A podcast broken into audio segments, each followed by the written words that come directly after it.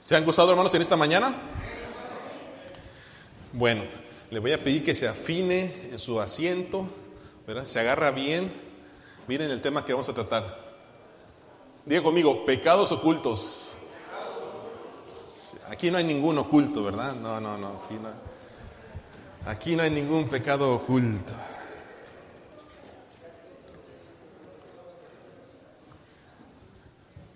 Amén, hermanos.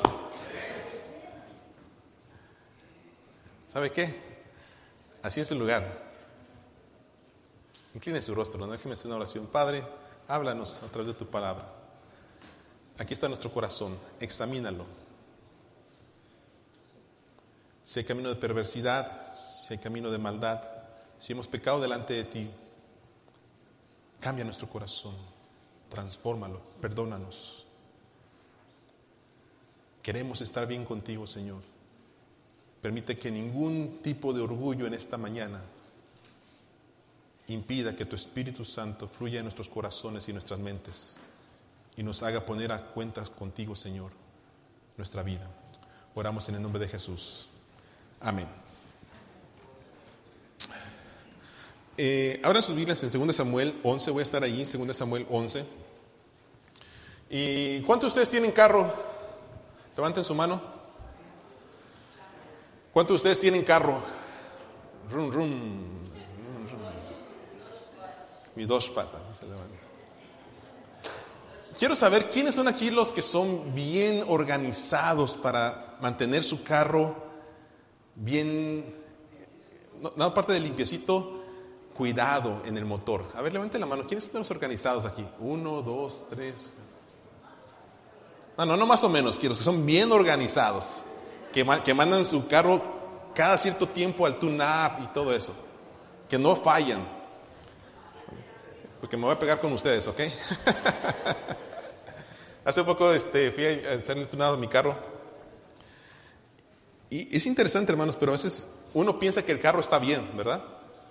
Y cuando uno llega con el mecánico y le dice, hay, hay un cambio de aceite ahí, el más barato. Y cuando el mecánico lo está revisando, ¿qué sucede? El mecánico le dice, Señor, ¿sabe qué? Su carro va a necesitar un examen más profundo. Por esto y esto y esto y esto y esto. ¿Y usted qué es lo que dice? ¿Ah? No, no, no, no. Que lo haga no es cierto. No, os hagáis. ¿Qué dice? ¿Qué dices Juan Carlos? ¿Qué le preguntas? ¿Cuánto? ¿Cuánto me va a costar? Y si me sale mucho, así déjelo. Todavía camina, así está bien. En esta mañana, hermanos, quiero que usted se haga un tune-up del corazón y examine lo que hay dentro de usted. Eh, que mientras que vamos a predicando el mensaje, usted examine y revise si hay pecados ocultos. Porque tarde o temprano esos pecados no le harán funcionar bien y van a detener la bendición de Dios en su vida.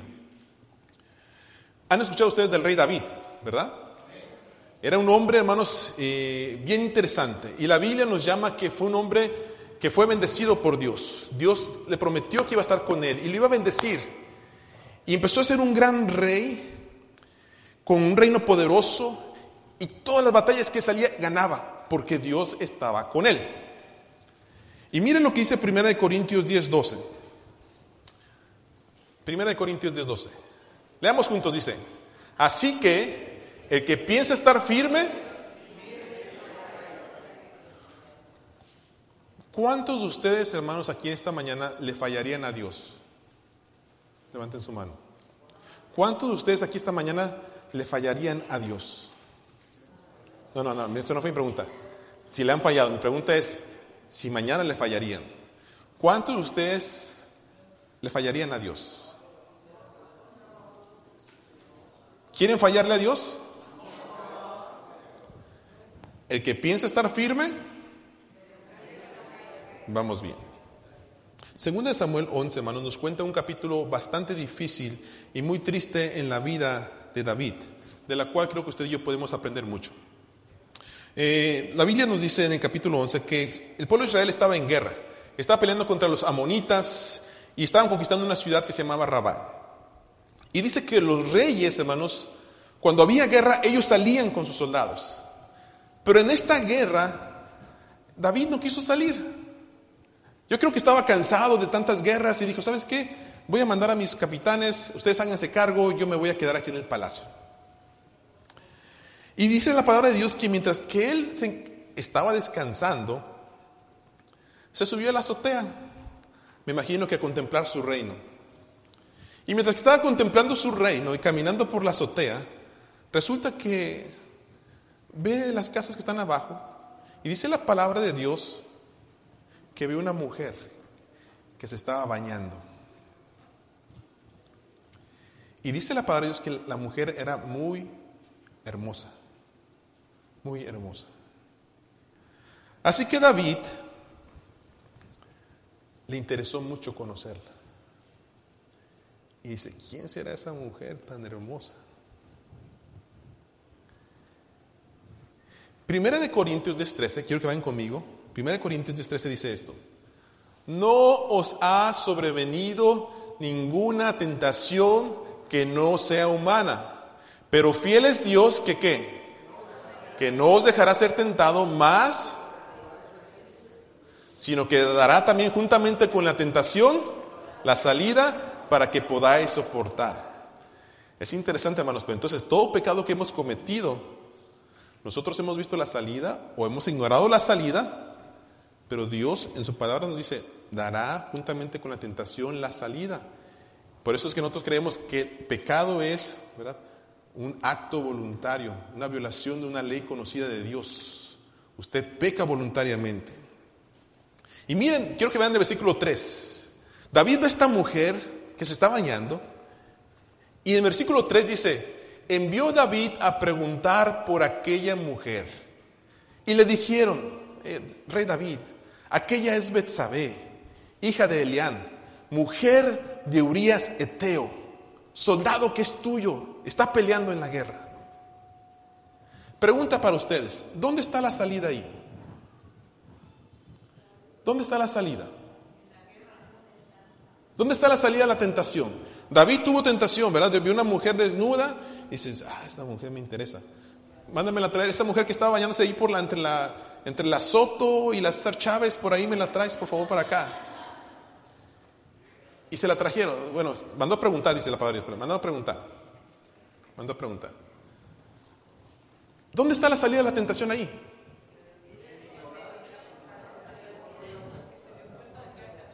Ah, dice, mujer de Urias. Era la salida, hermanos. Esa era la salida. En cuanto supo, ay, está casada. Pues ni modo. Ahí muere. Ahí muere. Ojo, varones. Ojo, varones. ¿Eh? Jóvenes también, no os hagáis. El adulterio nunca paga bien. Igualmente, hermanas, también, hombres casados, ojo con eso. Se da cuenta David, era casada. Y David, hermanos, podía haber usado su honor, su honradez y haber dicho, soy el rey de Jerusalén, del pueblo de Israel. Discúlpame, Dios te bendiga, que te vaya bien. Y no lo hizo así. Tenía una tentación muy fuerte. Tenía mujeres, David. Tenía fama tenía riquezas, ganaba guerras y lo único que no tenía era la mujer de Urias, Betsabé. Y como no tenía, hermanos, se obsesionó por ella. Y vamos a ver todo lo que sucedió. Ojo, hermanos, Dios le ha bendecido a usted con muchas cosas. No se obsesione con todavía lo que Dios no le ha dado. Si Dios no se lo ha dado, es por alguna razón. Ojo, no se obsesione. Cuando la gente se obsesiona, peca y todo empieza, hermanos, con el pensamiento. Cuide su pensamiento. Versículo 4 dice la palabra de Dios. David dice, envió mensajeros, la tomó y dice el versículo 4, y durmió con ella. La tomó y durmió con ella. ¿Sabía que era casada? Sí. No le importó, le envió por ella, la tomó y durmió con ella. Y luego dice que Betsabé buscó purificarse de su pecado y se fue a su casa.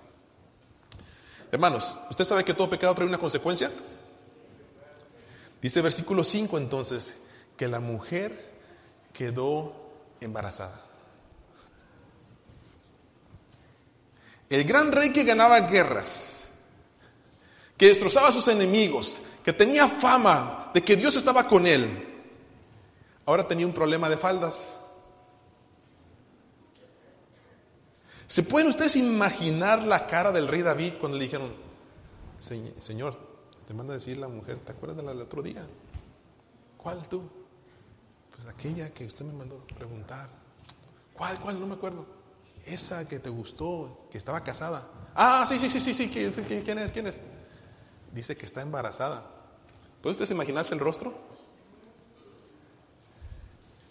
A eso le agregamos, hermanos, esto es lo, esto es lo difícil, que el esposo de esta mujer estaba peleando por David. Estaba peleando en las filas del rey David para defender su reino, sin imaginarse que el amado rey en el cual ese soldado estaba dando su vida, ese amado rey lo estaba traicionando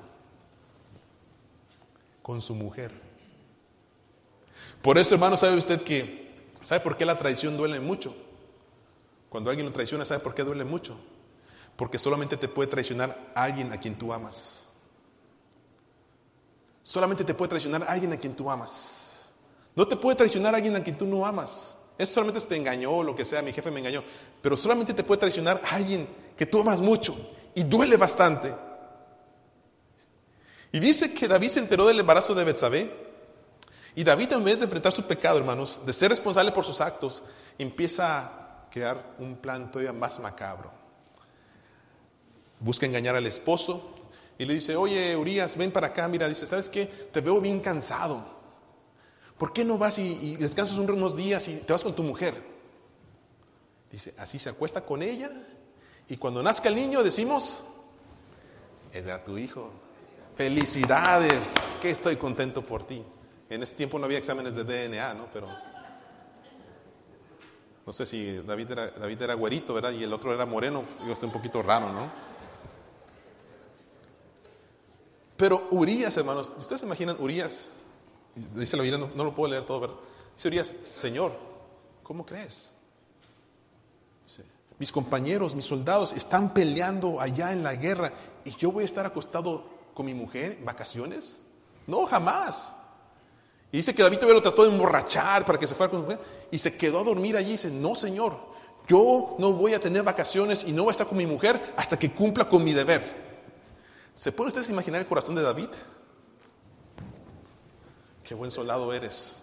Me gustan soldados fieles, como, digo, fuertes como tú, que nunca, que, que nunca desobedecen. Y la palabra de Dios nos dice, hermanos, que aún esa, esa lealtad de ese soldado le causó más dolor a David. Su pecado le estaba clavando a su corazón y había dolor. Y como no pudo lograrlo, hermanos, que se acostara con su mujer, llegó a un grado de perversión y de maldad. Usted se puede imaginar este hombre que mató en Las Vegas a más de 50 personas. Se dice que todo estaba bien con este hombre, pero de repente algo en su pensamiento le hace cambiar y agarrar armas y comprar armas y matar así, disparar a toda persona y matar más de 50 personas. David llega a este grado de perversión y manda que su capitán, el Joab, le dice, ¿sabes qué? Yo necesito que me ayudes. Manda a Urias, dice, a lo más fuerte de la guerra. Y cuando esté allí, retírete un poquito. Necesito que le pase algo. Y dice la palabra de Dios que ese es su plan funcionó. Yo imagino a Urias peleando, viva el rey David, paz, paz, por Jehová, paz, paz. Y, ¿dónde están? Y por si fuera poco, hermanos, el versículo 25, Fíjense cómo, quiero que se den cuenta cómo a veces un pecado que queremos ocultar nos puede llevar a ser tan cínicos. El versículo 25, llegan a decirle, oye David, fíjate que Urias ya murió. Y el rey David contesta esto. Dile a Joab que no se preocupe. Esto es normal. Esto pasa en las guerras. Dile que se aliente, que se anime, que se levante, que siga luchando por la grandeza del reino, por Jehová de los ejércitos. No pasa nada.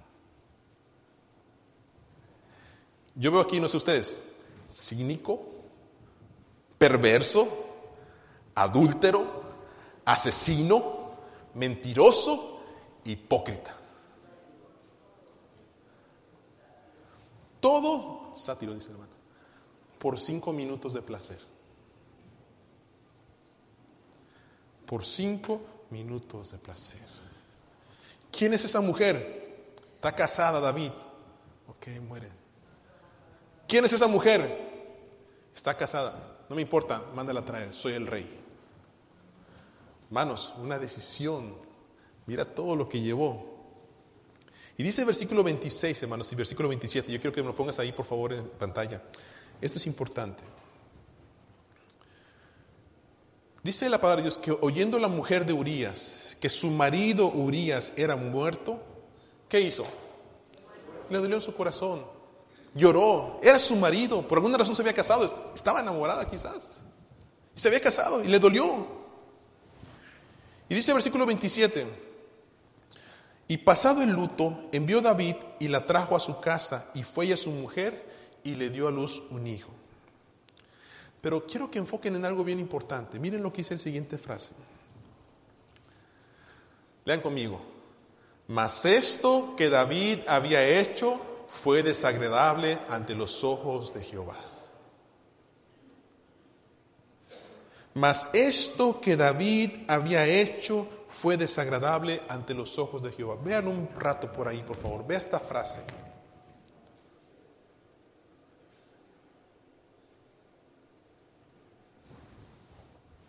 Cuando leí este versículo, hermanos, reflexioné sobre la gravedad de un pecado oculto. Escuché un joven que decía, hay gente que dice que solamente Dios me puede juzgar. Y luego le pregunta, ¿y entonces no te da miedo eso? Algunos de ustedes dicen, no, no, no, solamente Dios conoce mi vida, solamente Dios me puede juzgar. La pregunta es, ¿no le da miedo? Mas esto que David había hecho fue desagradable ante los ojos de Jehová. Estoy seguro, hermanos, estoy seguro que David, desde que se levantó de esa cama, de estar con Betsabé, desde ese momento que se levantó de esa cama, no tuvo paz hasta que se arrepintió de sus pecados. Y hermanos, pasaron meses, meses que David trató de ocultar lo que había hecho. Me imagino que él trató de olvidarlo, trató de dejarlo en el pasado. Me imagino que fue a la iglesia y dijo, Señor, tú eres bueno, gracias por dejarnos ganar otra guerra. Me imagino que en su, en su pecado, en su culto, ¿saben qué? Traigan a todos los soldados, háganles una fiesta por esta victoria, denles el doble, tratando de mitigar el dolor del pecado. David, hermanos, note esto, mientras David ocultó su pecado de la gente que le rodeaba, David no pudo ocultar sus pecados delante de Dios. Por eso en esta mañana, hermanos, quiero hacerle recordar a usted algo. Usted puede engañarnos a nosotros como iglesia. Puede engañarme a mí como pastor, puede engañar a su esposa, puede engañar a su familia, puede engañar a sus hijos, puede engañar a su jefe, pero no puede engañar a Dios. Y esto que hizo David fue desagradable ante los ojos de Jehová. Y la Biblia, hermanos, nos recuerda esto. Tres cosas que les quiero recordar, algo importante, hermanos. ¿Por qué la importancia de una gravedad de un pecado oculto? Número uno es que todo pecado oculto, hermanos, será revelado. La palabra de Dios dice así, porque nada hay oculto que no haya de ser manifestado, ni escondido que no haya de ser conocido, ¿y de qué? Y de salir a la luz. Todo pecado, hermanos, que nosotros queramos ocultar, tarde o temprano saldrá a la luz. Segunda cosa, por un pecado oculto, tú no prosperas, no eres bendecido. La palabra de Dios dice, el que encubre sus pecados, ¿qué? No prosperará. Quizás es un buen tiempo para preguntarte, ¿por qué no me va bien? ¿Por qué siento que Dios no me está bendiciendo? ¿Por qué no puedo encontrar aquí? ¿Por qué no puedo ser... El que encubre sus pecados no prosperará. Tercero, la paga, hermanos, de un pecado oculto es la muerte. Romanos 6:23 dice, porque la paga del pecado es qué? Muerte. La paga del pecado es muerte. Y hermanos, todavía la cosa no queda allí.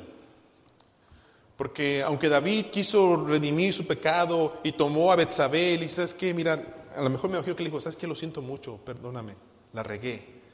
¿Quieres ser mi esposa? Y la tomó y la vino a traer al palacio. Él pensaba que todo estaba bien. Pero el capítulo 12 nos dice que Jehová mandó al profeta Natán a confrontar a David. Es una historia muy preciosa que no lo voy a contar esta mañana, pero miren cómo lo confrontó. Y él, en el versículo 9, hermanos, Natán le dice a David, ¿por qué pecó? Miren, 12, 9, capítulo 12, versículo 9. Dice, ¿por qué pues tuviste en poco la palabra de Jehová haciendo lo malo delante de qué? De sus ojos. A Urias Eteo, dice, heriste esa espada, tomaste a su mujer y lo mataste. Pero la pregunta que me llama la atención, hermanos, es, ¿por qué tuviste en poca la palabra de Jehová? Qué pregunta tan difícil. ¿Por qué falló David? Dice, porque tuvo en poco la palabra de Dios. Iglesia de Downey, quiero recordarle en esta mañana, cuando nosotros pecamos conscientemente y sabemos que hacemos eso y no lo tenemos que hacer, estamos teniendo en poco la palabra de Dios. Y si usted todavía tiene un pecado oculto en su corazón y dice, lo voy a seguir, ya sea que lo haya hecho o lo esté practicando, usted está teniendo en poco la palabra de Dios.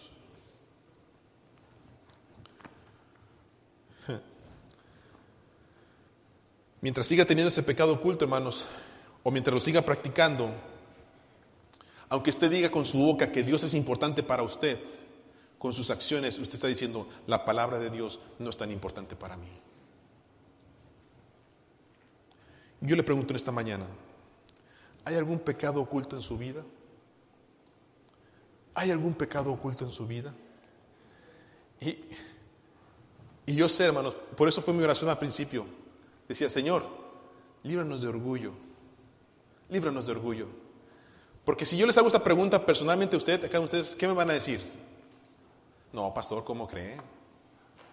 Yo no tengo ningún pecado oculto, yo todos se los he confesado a Dios. Y algunos hasta, hasta pueden decir, lo juro que no tengo ningún pecado oculto. Vamos a ver, ¿está bien? Vamos a ver. Mientras reflexionaba sobre este pasaje, hermanos, me di la tarea de buscar una palabra que me llegó a mi mente. Y que a veces no lo vemos o no lo tomamos en cuenta, pero es una palabra que está muy presente en nuestras vidas. Esta palabra se llama negligencia. Negligencia. Es un pecado, el pecado de la negligencia. ¿Qué es la negligencia? Miren, la Biblia dice que, bueno, el diccionario, perdón, dice, negligencia es la falta de cuidado, la falta de aplicación, la falta de diligencia de una persona en lo que hace, en especial el cumplimiento de una obligación. Cuando el médico no hace su trabajo como lo tiene que hacer, ¿cómo se le llama? Negligencia. Cuando el policía le llama a usted y le dice, ¿sabes que me están robando mi, cosa, mi casa? Y no llega, ¿qué es? Negligencia. Si su, casa está, si su casa se está quemando y usted llama al bombero y no llega, o llega y está tardando ahí a ver si le sale agua o no le sale agua, ¿cómo se llama eso? Negligencia. Si usted le pagan por hacer un trabajo y no lo hace, se llama falta de cuidado, aplicación de diligencia, negligencia. La Biblia lo dice de esta manera, Santiago 4:17. Y el que sabe hacer lo bueno y no lo hace, le es pecado. Negligencia. Ok, ¿qué me quiere decir, pastor? Vayan preparándome, por favor, las hojas de Juan Wesley y la piel los sugieres que me ayuden con eso. Piensen un poco, hermanos. Le voy a hacer esta pregunta. ¿Es usted una persona negligente? Regrésame, por favor, la definición. ¿Es usted una persona negligente, hermanos? ¿Ah? Ay, no se escucha nada. ¿Es usted una persona negligente? ¿No? Ok, ¿qué les parece estas, estas áreas? Piénsenlo un poco. ¿Será que de repente hay negligencia en nuestro matrimonio? Cuando le dice su esposa a usted, Carlos, trátame bien, por favor. Ah, sí, tú, ay, sí, sí, tú, que, que, que, ay, sí, trátame bien, ay, sí. ¿Qué no es de Jalisco, pues? ¿Eh? Aguántese, ¿qué no es de México? Y la esposa le está diciendo, trátame bien. Te lo estoy diciendo, trátame bien. Y no le, no le hace caso a usted.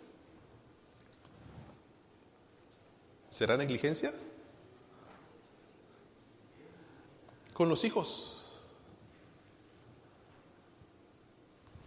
Ahí va. Papá, ¿puedes ir conmigo a la escuela? Ay, no, mi hijo, no, no, no, estoy, estoy bien ocupado. No puedo, tengo que trabajar. Tengo mucho que trabajar. El sábado me acompañas en mi partido de béisbol. Oh, mi hijo, menos. No, el sábado, el sábado es mi día de descanso. Es cuando yo tengo que descansar y hacer, hacer otras cosas en la casa porque tengo que descansar. Negligencia. ¿Será, tengo la lista ahí, Stephanie? Por favor, pónmela. ¿Será negligencia, hermanos, en el ministerio cuando tenemos deberes que hacer y no las hacemos como líderes en la iglesia? ¿Será negligencia en mis disciplinas espirituales? Congregarse, la palabra de Dios, la oración, mi cuidado personal, la iglesia, mi comunidad, el llamado de Dios a mi vida. ¿Pueden repartir las hojas, por favor, de Juan Wesley?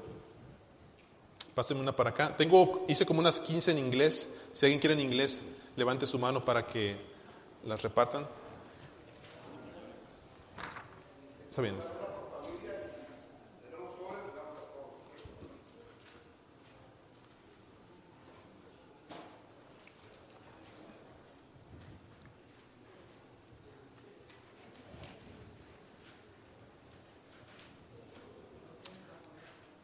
¿Lo tienen esa hoja? Quiero que vean, por favor, hermanos, estas preguntas. Y se las quise imprimir porque me gustaría que se las llevara a su casa. Ojalá alcancen todas, y a todos. Y si no alcanzan, podemos sacar más copias.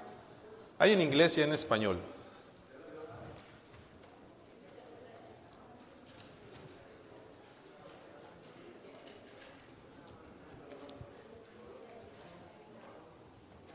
¿Lo tienen ahí?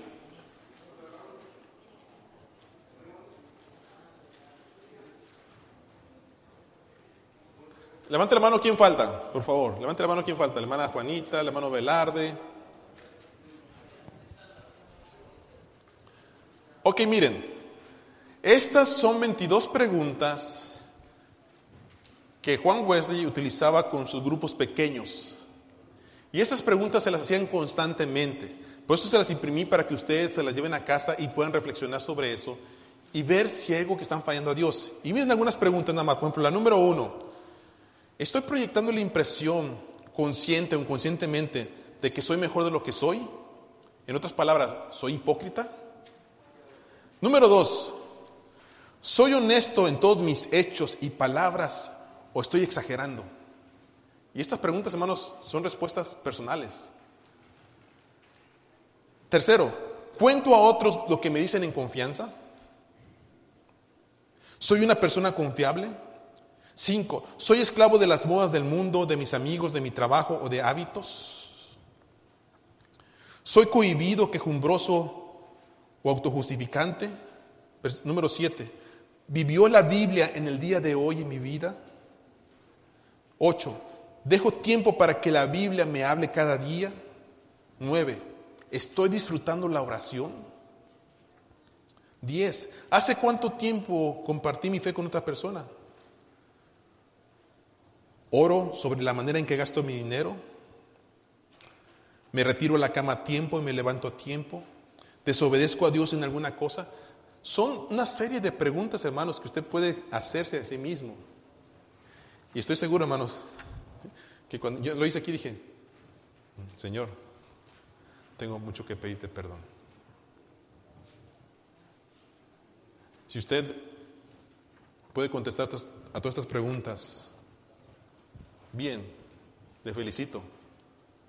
Usted está bien con Dios, es un hombre santo. Y esa es la idea, ser un hombre santo, una mujer santa. Pero si no, hermanos, quiero que examine su corazón. Ah, pastor. Ok, ya, entendí. Lo que usted está tratando es de buscarme un pecado, ¿verdad? Usted a fuerzas me quiere encontrar un pecado, pues. Usted quiere que yo, que yo acepte que, soy pecador. no, hermanos, no. Quiero que capte esto. David trató de ocultar su pecado y la Biblia dice, y es la parte que me llamó mucha atención, mas esto que David había hecho fue desagradable ante los ojos de Jehová. El sermón, hermanos, en esta mañana no es decirte en dónde estás pecando. El sermón es decirte, no podemos engañar a Dios. No lo podemos engañar.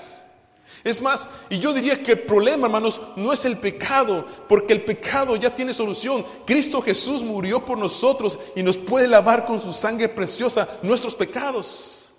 El problema está en que no nos queremos arrepentir de nuestros pecados. Somos orgullosos. Creemos que la podemos hacer así, que tenemos una licencia para pecar y que podemos seguir haciendo lo que estamos haciendo, aunque quedemos bien con los demás, pero sabemos que Dios le es desagradable en nuestra vida. No, hermano, no se trata de hacerlo sentir mal en esta mañana. Ese no es mi trabajo. Yo estuve orando que el Espíritu de Dios trabajara en su corazón, trabajara en su mente, trabajara en su vida, que estas preguntas le hagan reflexionar y decir, Señor, tengo mucho que crecer y mucho que pedirte perdón porque no he hecho las cosas bien delante de ti. Y eso, hermanos, es el trabajo del Espíritu de Dios en su vida. Él es el que conoce su corazón y su mente. Él es el que quiere que usted viva una vida santa. Es Jesucristo quien murió por usted para perdonarle sus pecados y los pecados más ocultos de su vida. Y es aquel Jesucristo que quiere darle bendición, pero no puede bendecirle porque usted no se ha arrepentido de sus pecados. Por eso en esta mañana, y luego viene nuestro hermano Magdaleno si me ayuda con el canto de Renuévame, yo quisiera invitarle y creo que todo lo podemos hacer. A que usted y yo leamos el Salmo 51 como lo leímos en nuestro devocional. Pero que usted lo lea no por leerlo, hermano. Léalo con inteligencia. Léalo con arrepentimiento. Léalo con esa examinar mi corazón y decirle, Señor, yo soy negligente, te estoy fallando en estas áreas y necesito ponerme a cuentas contigo. Porque hermanos, la paga del pecado es muerte y el que oculta sus pecados no prosperará. Y usted puede estar mucho mejor de lo que está, hermano, si permite que el Espíritu de Dios toque su corazón. la sangre de Jesucristo perdone sus pecados y usted puede ser un hombre íntegro. David, David reconoció su pecado. Sufrió las consecuencias de su pecado, pero reconoció su pecado. Y el Salmo 51 fue la oración que él hizo. Es uno de mis salmos favoritos. Y uno de mis salmos que yo le, invito a que sea también uno de sus favoritos, puestos de pie. Vamos a leerlo. Y de esta manera nos vamos a estar preparando para la Santa Cena. Y recordar que lo que Jesucristo hizo por nosotros, hermanos, es un precio muy alto para que nosotros estemos viviendo una vida de pecado que no agrada a Dios. Lea conmigo, va a estar en pantalla, y léalo con, con sinceridad ante Dios, hermanos. No me trate de impresionar a mí. Usted sabe su vida y su relación con Cristo. Lea conmigo, dice así.